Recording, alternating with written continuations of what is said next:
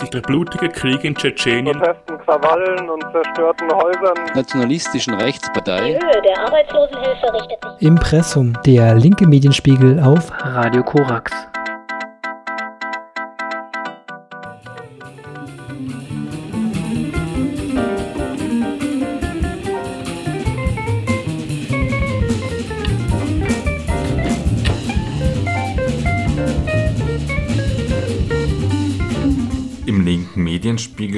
Dezember 2023 geht es um die imperiale Lebensweise, kein Asyl für russische Kriegsdienstverweigerer, den vergessenen Krieg in Rojava und den Freiheitsfonds.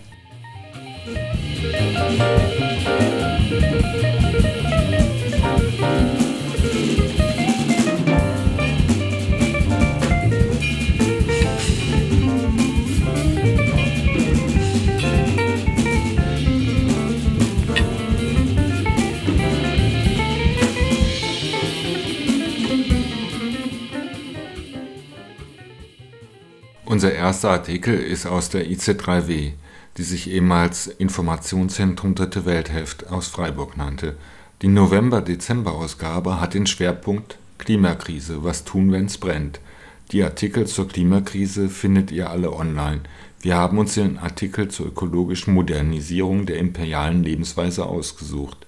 Die anderen sind auch sehr lesenswert und haben Titel wie Wir können nicht auf die nächste Klimakonferenz warten. Anspruchsvolle Reparation zur ökologischen Modernisierung der imperialen Lebensweise. Das Vernutzen der Natur zugunsten der Profitinteressen einer Minderheit kann mit dem Begriff der imperialen Lebensweise gefasst werden. Mit einer ökologischen Modernisierung dieser Lebensweise ist das nicht getan. Mit der aktuellen Forderung von Klimareparation haben soziale Bewegungen eine Möglichkeit, um sowohl die Auswirkungen als auch die Ursachen der Klimakrise zu bekämpfen.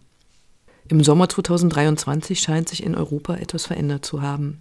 Die extremen Hochwasserkatastrophen, Dürreperioden und Waldbrände haben dazu geführt, dass weitgehend noch offensichtlicher und allgemein anerkannt ist. Der Klimawandel findet statt und hat teilweise katastrophale Auswirkungen. Zuvor erschien es vielen Menschen im globalen Norden nur so, dass die natürlichen Lebensgrundlagen andernorts oder in ferner Zukunft gefährdet seien. Nun sind die Folgen für immer mehr Menschen unmittelbar spürbar. Insbesondere die Klimabewegung und kritische Medien weisen seit einigen Jahren darauf hin, dass es inzwischen viel gesichertes Wissen zum Klimawandel gibt. So etwa im sechsten Sachstandsbericht des Weltklimarates IPCC. Dort wird betont, dass sich bis zum Jahr 2020 die globale Durchschnittstemperatur seit Beginn der Industrialisierung bereits um 1,1 Grad erhöht hat. Dabei ist die Temperatur stärker auf dem Land als in den Ozeanen gestiegen und in Europa stärker als im globalen Durchschnitt. Das erzeugt Hitzestress, gesundheitliche Schäden und vermindert das Wohlergehen, die Arbeitsproduktivität sowie die Konzentration und Lernfähigkeit. Klimawandelbedingte Schäden und Verluste nehmen insgesamt zu. Die abrupten, nicht vorhersehbaren Veränderungen des globalen Klimas, sogenannte Kipppunkte, haben unabsehbare Folgen. Verursacht werden sie etwa durch das Abschmelzen von Gletschern, die Veränderung von Meeresströmungen oder das Auftauen von Permafrostböden und die damit einhergehende gewaltige Freisetzung von Methan. Eine Zahl des Berichts sprengt dabei die Vorstellungskraft. 3,3 bis 3,6 Milliarden Menschen leben bereits heute in Kontexten, die stark vom Klimawandel betroffen sind. Das betrifft insbesondere jene Populationen im globalen Süden, die historisch am wenigsten zum Klimawandel beigetragen haben. Aber es gibt diese Populationen auch im globalen Norden. Ernährungs- und Wasserversorgung werden nach dem Bericht des IPCC zunehmend zum Problem. In bestimmten Regionen steigt der Wasserbedarf für künstliche Bewässerung, insbesondere für die Landwirtschaft aufgrund der zunehmenden Trockenheit. Und die zunehmende Extremhitze erhöht die Sterblichkeitsraten. Immer mehr Menschen müssen aus wirtschaftlichen, politischen und klimatischen Gründen ihr kippendes Lebensumfeld verlassen und werden zur Migration oder gar Flucht getrieben. Der hohe Flüchtlingskommissar der Vereinten Nationen, UNHCR, schätzte Mitte 2023, dass etwa 100 Millionen Menschen weltweit auf der Flucht vor Verfolgung, Krieg und Gewalt sind. Der Sommer der Migration 2015 war ein erster Höhepunkt massiver Fluchtbewegungen nach Europa. Das führt in den Zielländern zu Unsicherheiten und Ängsten, die vor allem von rechten Kräften politisch kapitalisiert werden. Die Antwort der Regierenden ist eine zunehmende Abschottung, wie etwa die 2023 in der EU verhandelte Reform des gemeinsamen europäischen Asylsystems GEAS. Der Umgang mit der Klimakrise durch die Machteliten verdichtet sich in einigen Begriffen, die inzwischen nicht nur auf Fachtagungen verwendet werden, sondern einer breiten Öffentlichkeit bekannt sind. Grüne Wirtschaft, grüne Jobs und grünes Wachstum. Ein neues Zauberwort ist die Dekarbonisierung. Alles soll so weitergehen wie bisher, aber nicht mehr angetrieben mit fossiler Energie. Das ikonische Beispiel ist der angestrebte Umbau des Verkehrssystems von Autos mit Verbrennungsmotor zu solchen mit Elektromotor. Ansonsten bleibt alles intakt. Das Auto selbst, die produzierenden Konzerne, die Infrastrukturen, der globale Zugriff auf Rohstoffe, bei vermehrter Nachfrage nach Lithium, Kupfer oder Nickel für die Batterien und die damit verbundene Lebensweise. Auch das Fliegen soll nicht auf der kurzen Strecke ersetzt und auf längeren Strecken auf das Notwendigste beschränkt werden. Vielmehr werden Flugzeuge künftig mit Wasserstoff betrieben. Auch wenn niemand weiß, wo der klimafreundliche Strom herkommen soll. Das ist gesellschaftlich breit akzeptiert. Die Klimakrise wird zwar zuvorderst von der expansiven und imperialen Strategien des Kapitals und der unterstützenden Politik verursacht, aber sie basiert auch auf dem ganz normalen Alltag vieler Menschen im globalen Norden. Markus Wissen und ich bezeichnen diese Verbindung kapitalistischer wirtschaftlicher und politischer Strukturen mit dem Arbeitsalltag der Menschen als imperiale Lebensweise. Sie wird dadurch möglich, dass der globale Norden auf die billigen Ressourcen und billige Arbeitskraft andernorts zugreift. Für die einen entsteht auf diese Weise Handlungsfähigkeit und materieller Wohlstand, aber auch, wenn politisch gewollt und erkämpft, eine funktionierende öffentliche Infrastruktur und Daseinsvorsorge. Für die anderen bedeutet es eine fortschreitende Zerstörung ihrer Lebensgrundlagen und eine Verfestigung von Abhängigkeitsverhältnissen. Im Wortsinn befeuert diese Lebensweise zudem die Klimakrise. Die imperiale Lebensweise hat sich im globalen Norden durch den Globalisierungsprozess der letzten 30 Jahre und insbesondere auch durch die Digitalisierung mit ihrem hohen Ressourcenverbrauch vertieft. Systematisch greifen die Menschen auf Hightech-Geräte, aber auch auf T-Shirts, Autos, Nahrungsmittel und anderes zu, was unterbezahlte Arbeitskräfte produzieren. Subjektiv erleben das viele Menschen als Wohlstand. Die imperiale Lebensweise bedeutet dabei nicht, dass alle Menschen im Norden gleich leben, sondern sie basiert überall auf sozialer Ungleichheit und verschärft diese noch. Laut einer Ende September 2022 in der Zeitschrift Nature erschienenen Studie von Lukas Chanzel emittierten seit 1990 die unteren 50 Prozent der Weltbevölkerung, gemessen an Einkommen und Vermögen, 16 Prozent der globalen Emissionen.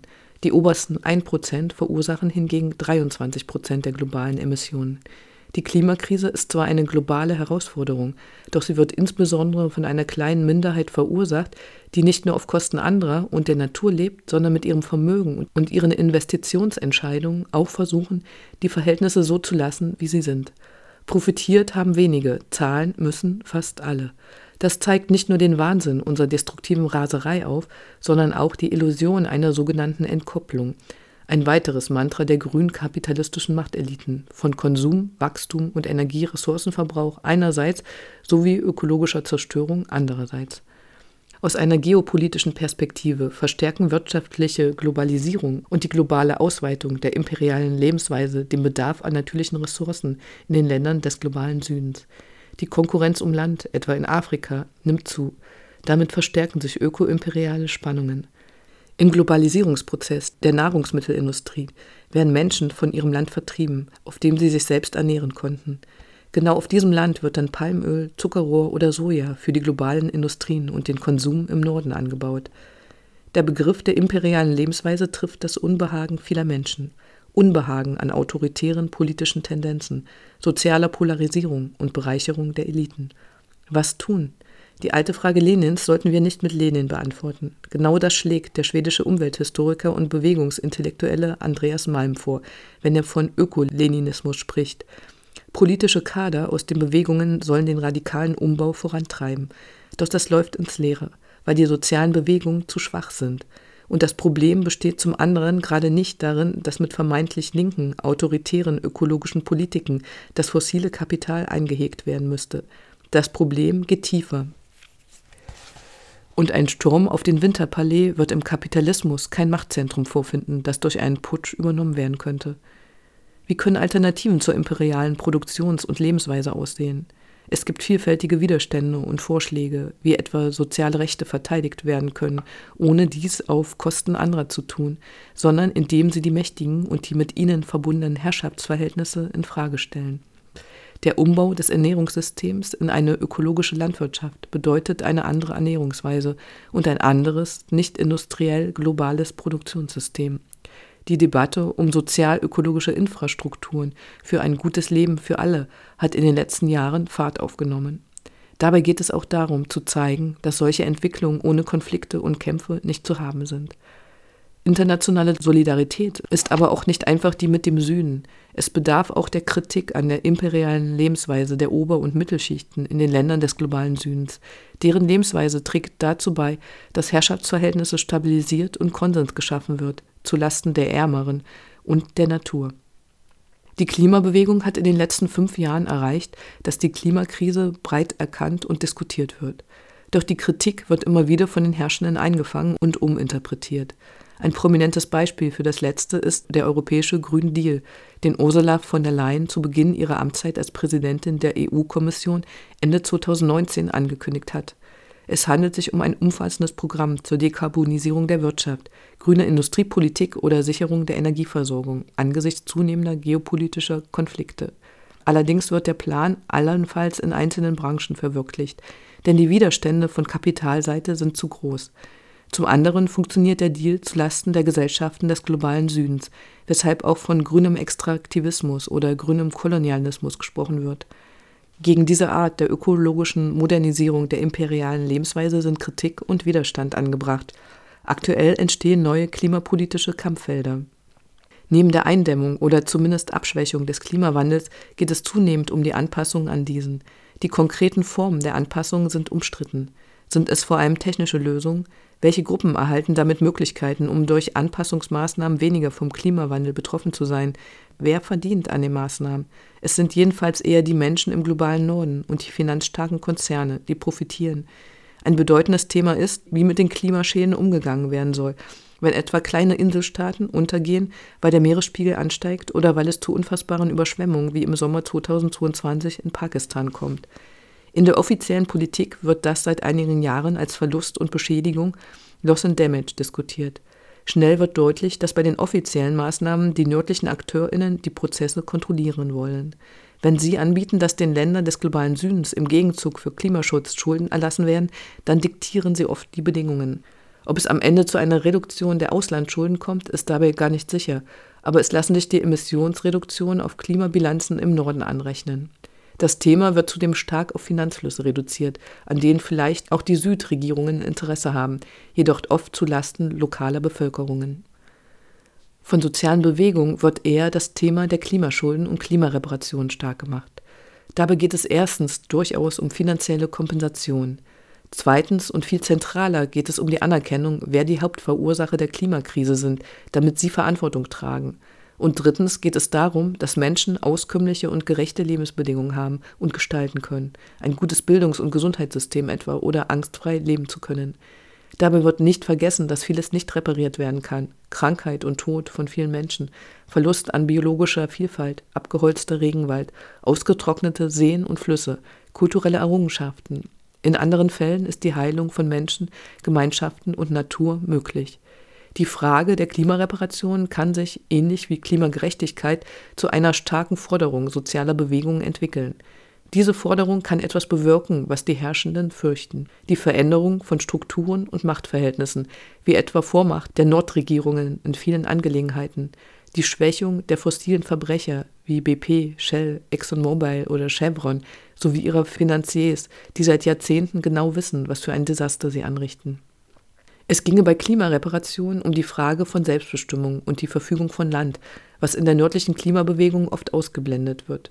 Es ginge um bedingungslosen Schuldenerlassen, denn die Schulden der Südländer sind in vielen Fällen längst zurückbezahlt und eher ein Herrschaftsinstrument, wie es die Erlasskampagne seit der Jahrhundertwende thematisiert. Die Forderung nach Klimareparationen ginge dabei mit strukturellen Veränderungen in den Ländern des globalen Südens einher, die Ursachen von Klimakrise, Klimakolonialismus und der unzureichenden internationalen Klimapolitik müssen angegangen werden. Das führt wieder zu der imperialen Lebensweise. Viele Fragen bleiben offen. Die Art von Reparation oder im Falle von Finanzflüssen, von wem für wen, wie viel für was. Was sind kurzfristige und konkrete Forderungen? Was sind langfristige Horizonte eines guten Lebens für alle? Die Antwort ergibt sich aus vielfältigen Kämpfen.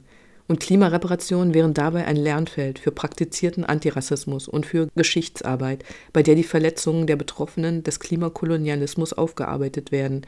Dabei könnte sich ein Feld internationaler Solidarität auf der Höhe der Zeit ausbilden.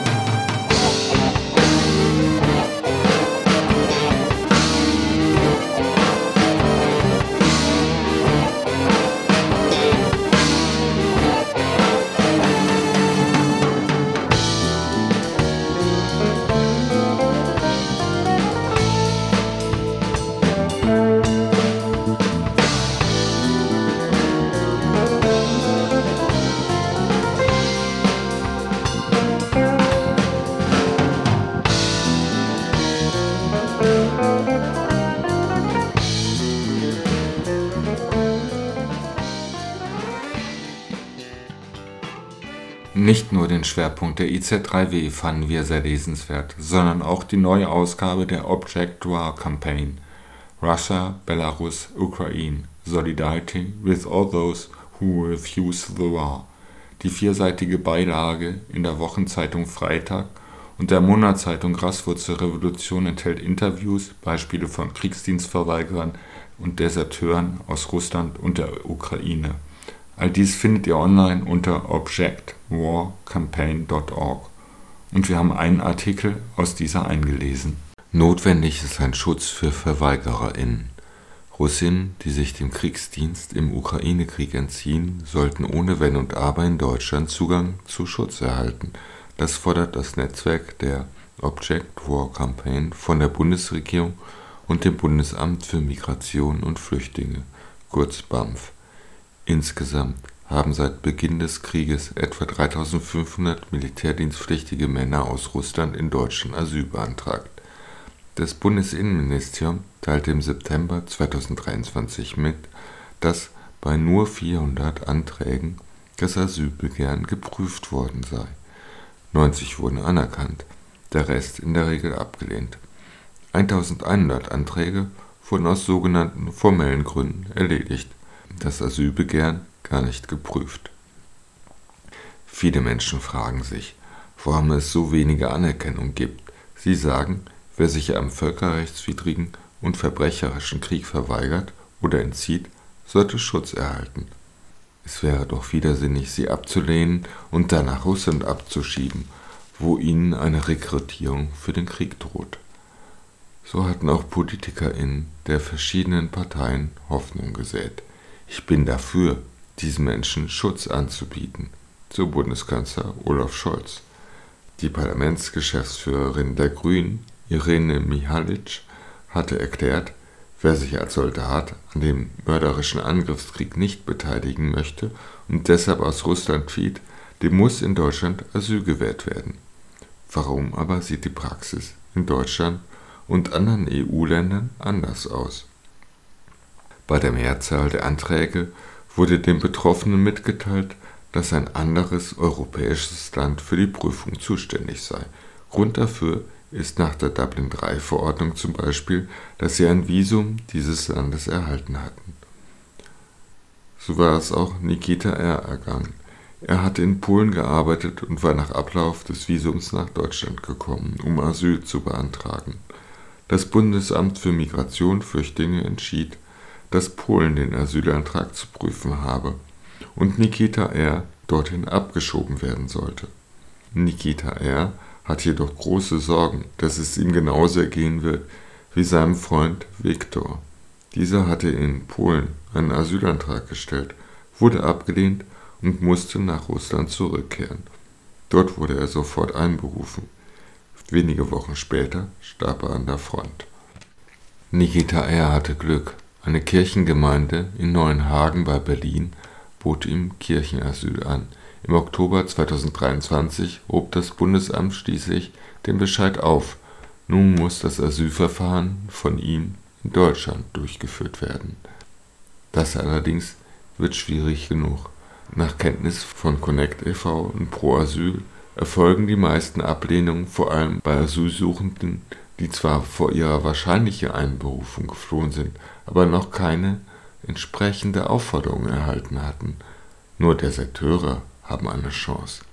Das Bundesinnenministerium hatte dies im Mai 2022 damit erklärt, dass deren Desertion als aktives Bekunden gegen die Kriegsführung als Ausdruck einer oppositionellen Überzeugung gewertet werde.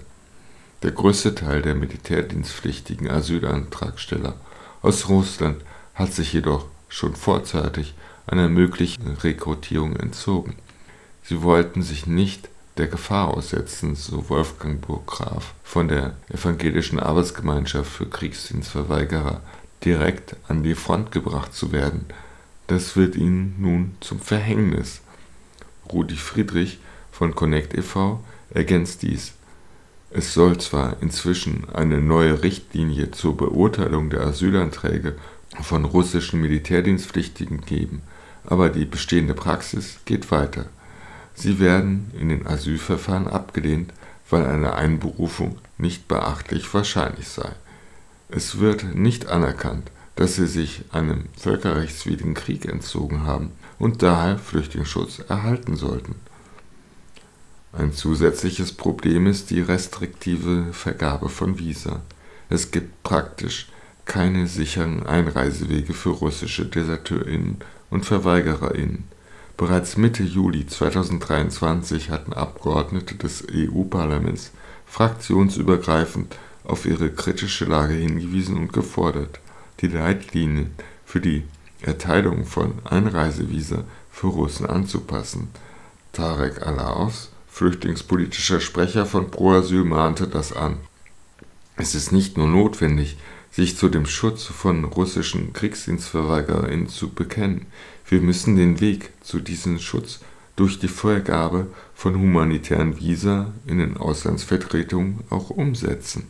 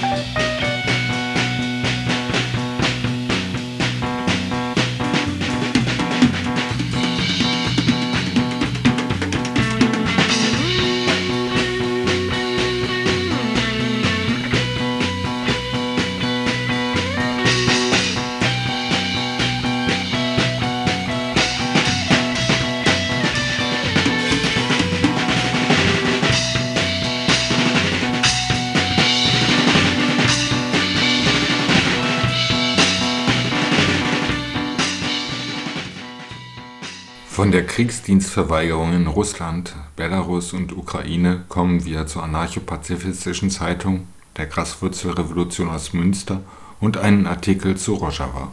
Der vergessene Krieg. Der Bombenterror des Erdogan-Regimes gegen die Menschen in Rojava.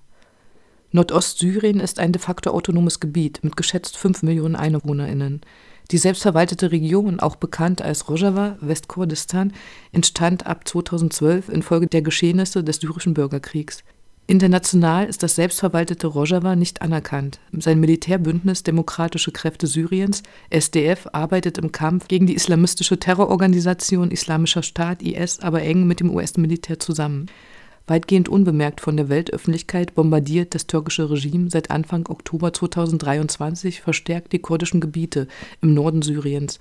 Darüber schreibt Michael Wilk, der von Mitte bis Ende Oktober 2023 wieder in Rojava war und seit Jahren regelmäßig in der Graswurzelrevolution über die emanzipatorischen Entwicklungen in Rojava und seine Solidaritätsarbeit als Notarzt vor Ort berichtet.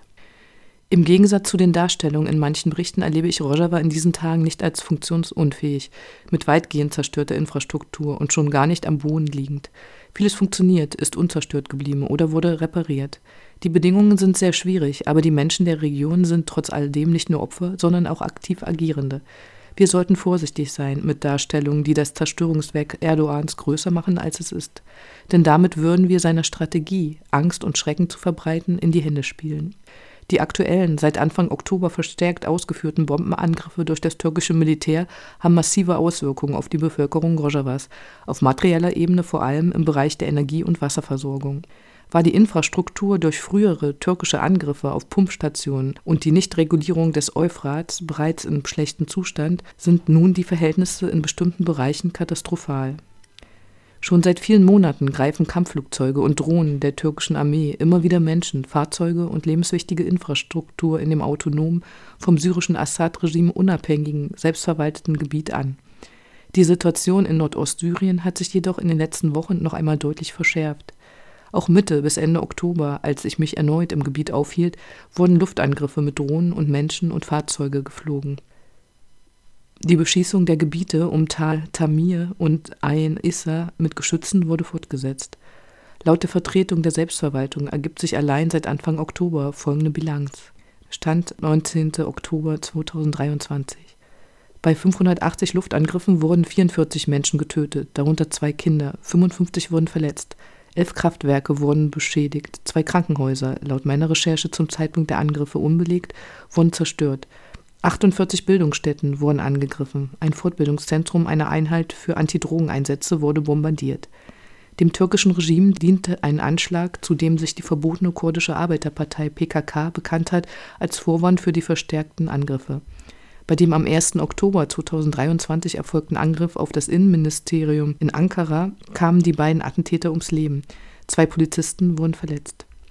Neben der Tatsache, dass die Menschen Rojavas nicht für den Anschlag verantwortlich sind, ist diese Begründung auch vor dem Hintergrund seit Jahren bestehender Angriffe und Invasionen auf Nordostsyrien zynisch.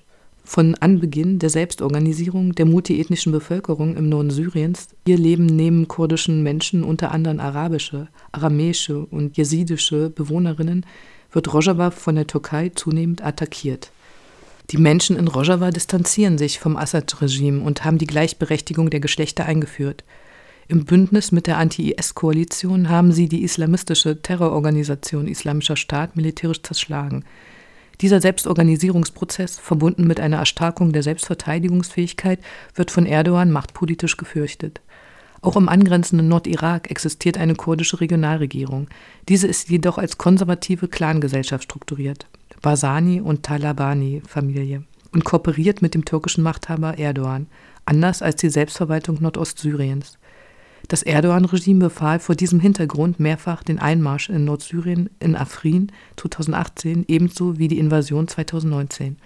Die Überfälle hatten nicht nur zahlreiche Tote und Verletzte zur Folge, sondern vertrieben zudem Hunderttausende aus ihren angestammten Gebieten. Die Attacken des NATO-Landes Türkei auf Rojava sind also keine Reaktion auf ein aktuelles Ereignis, sondern finden schon seit Jahren statt. Wurden bei den wiederholten Invasionen der Türkei Hunderttausende Menschen entwurzelt, folgen nun seit geraumer Zeit unberechenbare Angriffe. Türkische Piloten und Soldaten bombardieren und beschießen Männer, Frauen, Kinder. Es kann prinzipiell jeden treffen, immer und überall. Dies verursacht tiefe Unsicherheit und ein Gefühl andauernder Bedrohung. Die so erzeugte Angst ist ein entscheidender Faktor der Kriegsführung. Psychische Gesundheit ist laut Weltgesundheitsorganisation WHO ein integraler Bestandteil von Gesundheit und Wohlbefinden und untermauert unsere individuellen und kollektiven Fähigkeiten, Entscheidungen zu treffen, Beziehungen aufzubauen und die Welt, in der wir leben, zu gestalten. Psychische Gesundheit ist ein grundlegendes Menschenrecht und ist entscheidend für die persönliche, gemeinschaftliche und sozioökonomische Entwicklung. Genau hier setzt die Strategie des Erdogan-Regimes an. Die Angriffe auf Menschen und zivile Infrastruktur durch das NATO-Land Türkei sind Kriegsverbrechen. Sie zielen auf die psychische Verfasstheit und folgen dem erkennbaren Konzept eines andauernden Psychoterrors gegenüber der Bevölkerung Nordostsyriens. Die Angriffe töten und verletzen Menschen, zerstören Infrastruktur und versetzen weitere Menschen in Angst und Schrecken. Sie sollen verunsichern und letztlich ein Leben in Frieden unmöglich machen. Im Rahmen meines Aufenthalts konnte ich im Auftrag der Städtepartnerschaft Kreuzberg-Friedrichshain-Derik und der Städtefreundschaft Frankfurt-Kubane Spendengelder an die jeweiligen Bürgermeisterinnen übergeben.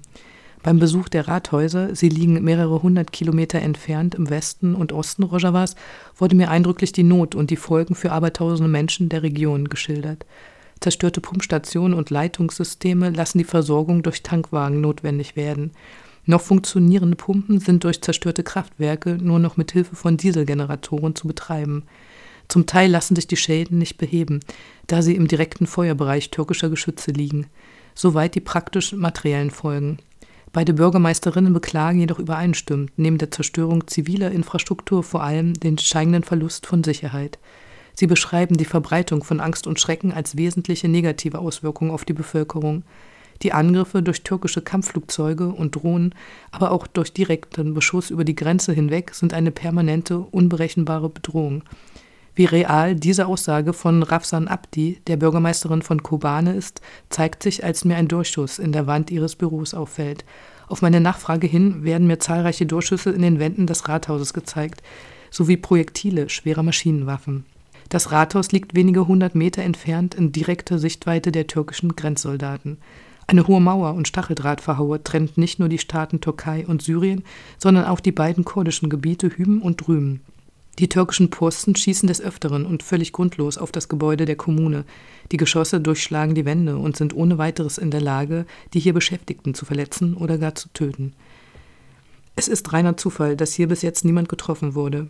Ich kann problemlos durch die Einschusslöcher ins Freie sehen. Eine für mich unfassbare Perspektive.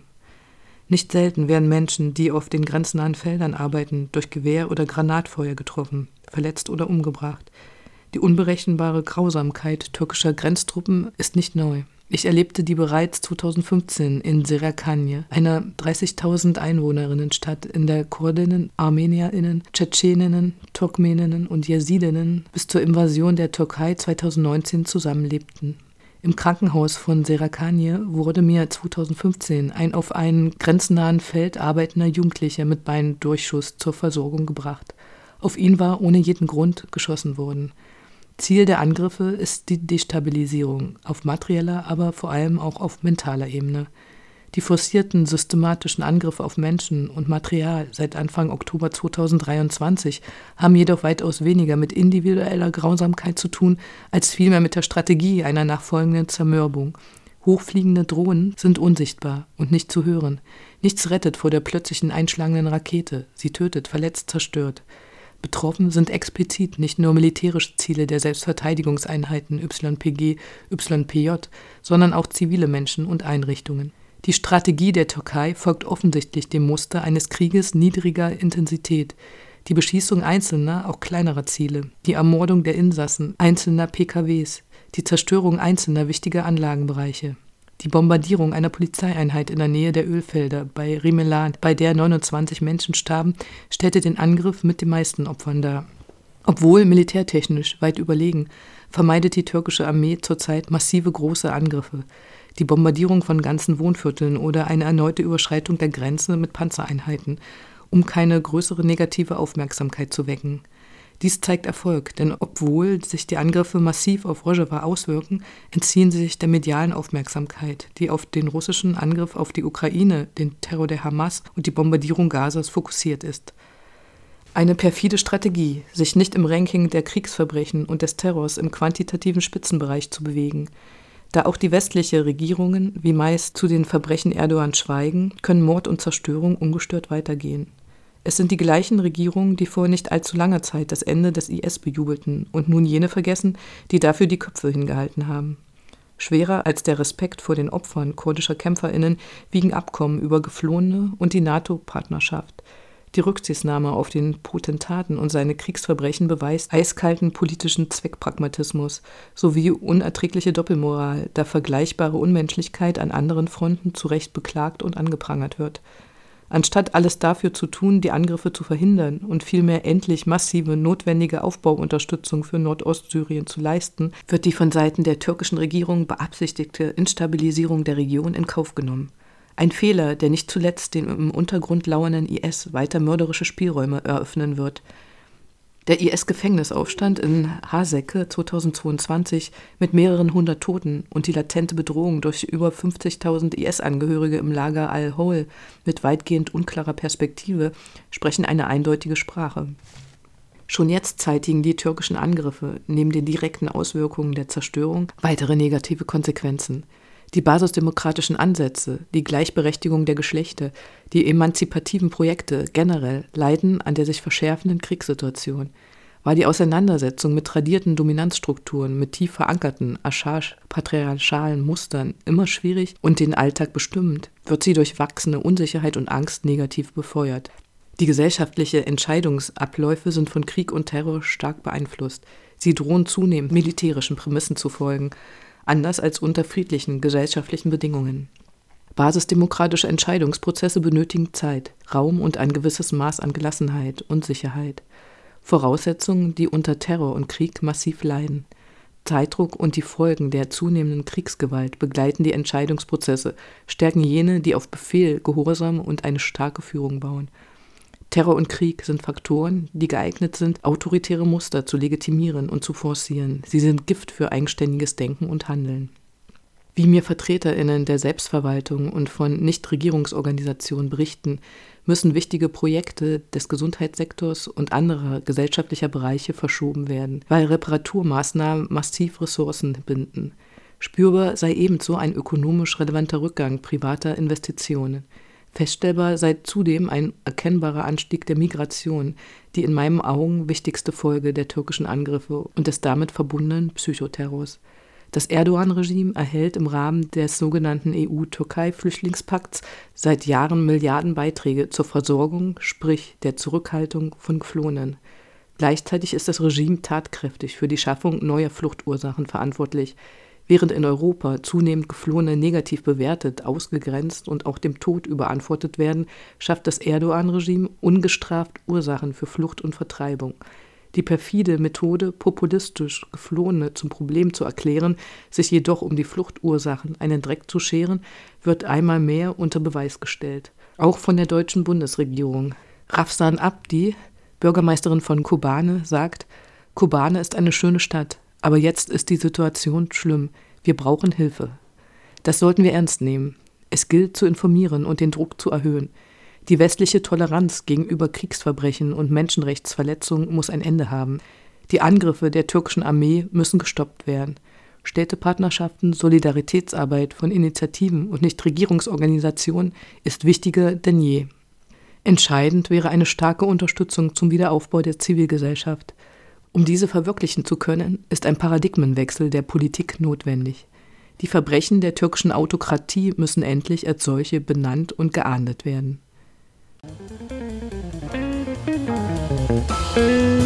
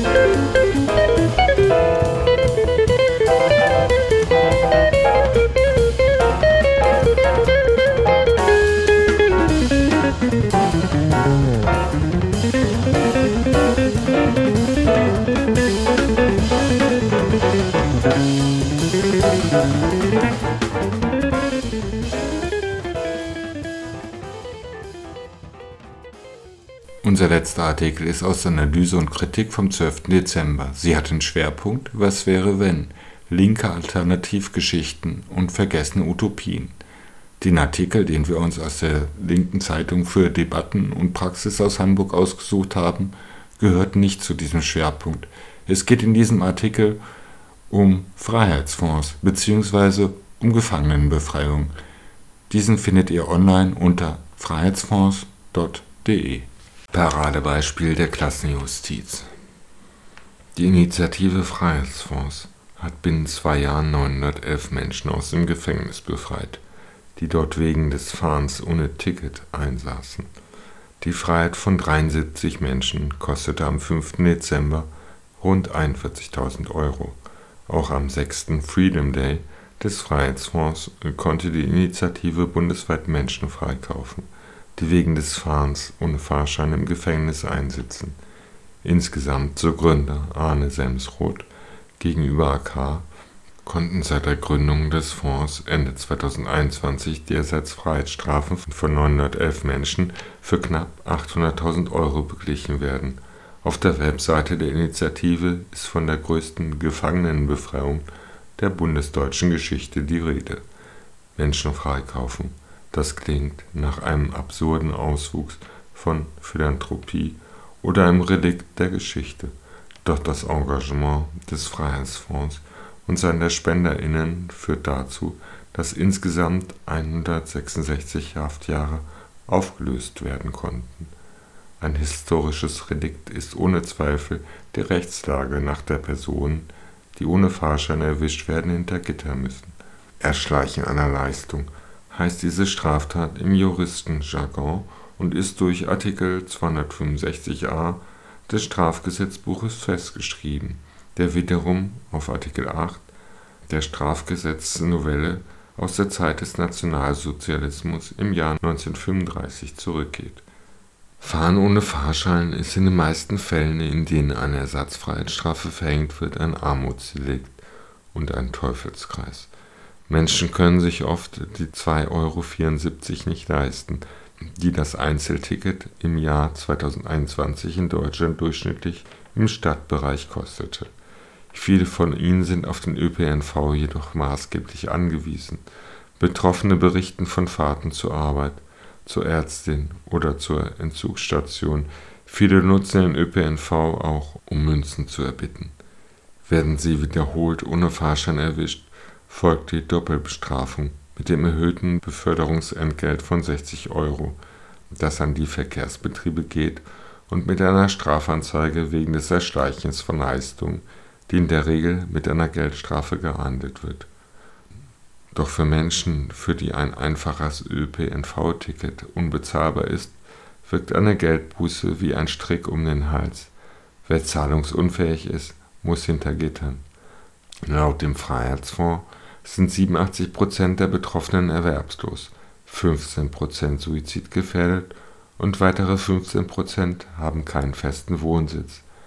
Die Gerichtspost, die einer Inhaftierung vorausgeht, erreicht sie also nicht einmal. Die Briefe der Betroffenen, die anlässlich des Freedom Days am Berliner Ostkreuz von KünstlerInnen und AktivistInnen vorgelesen wurden, veranschaulichen noch weitere Dimensionen der Prekarität.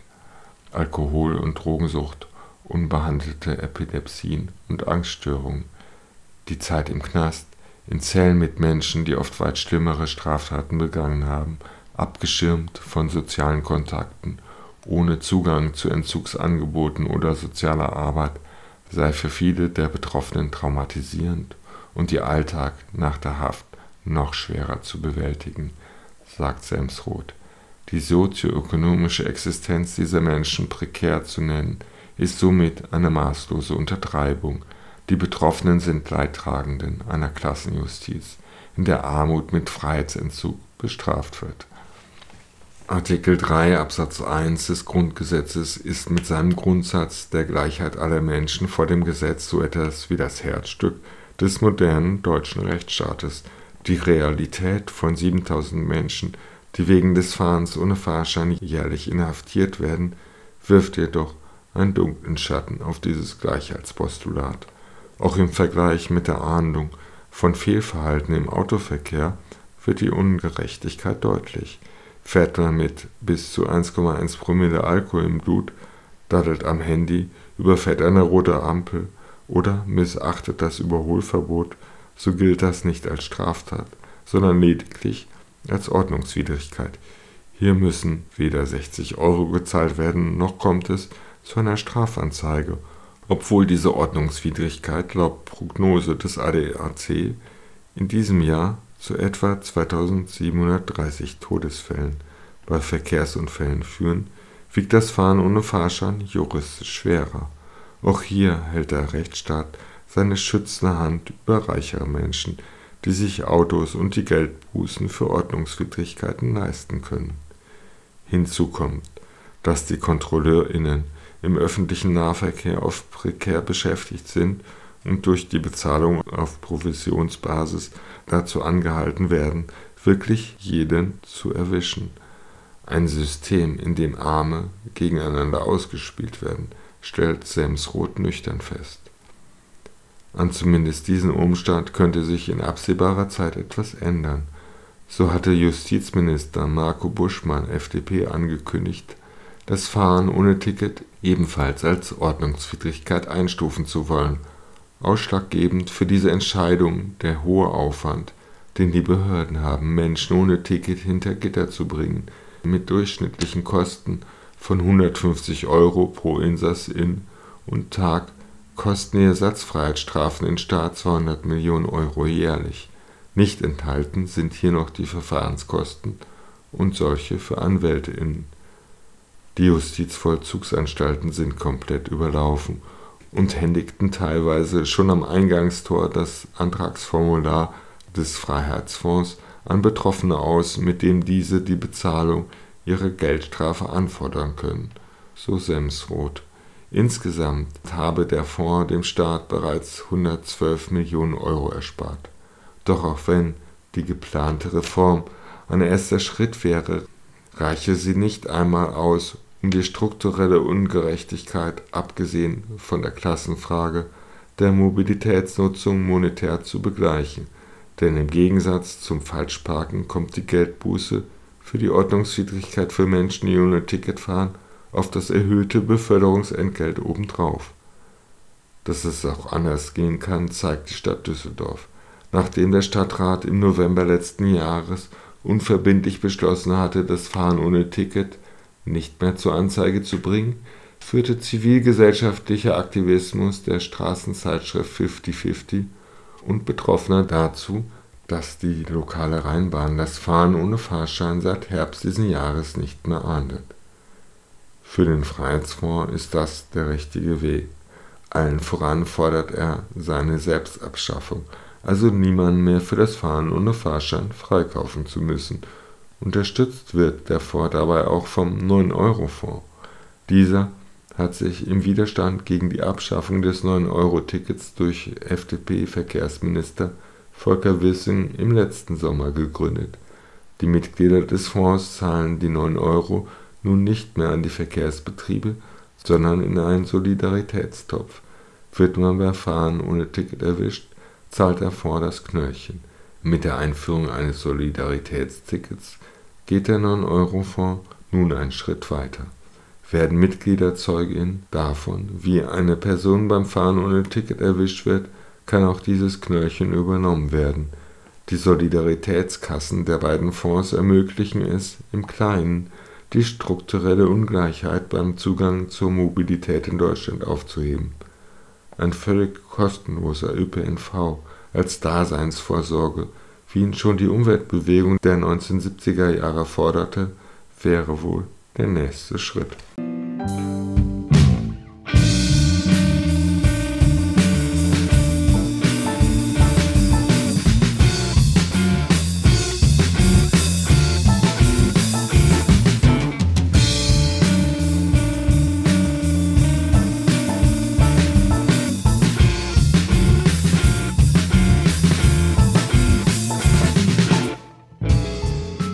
Das war der linke Medienspiegel im Dezember 2023.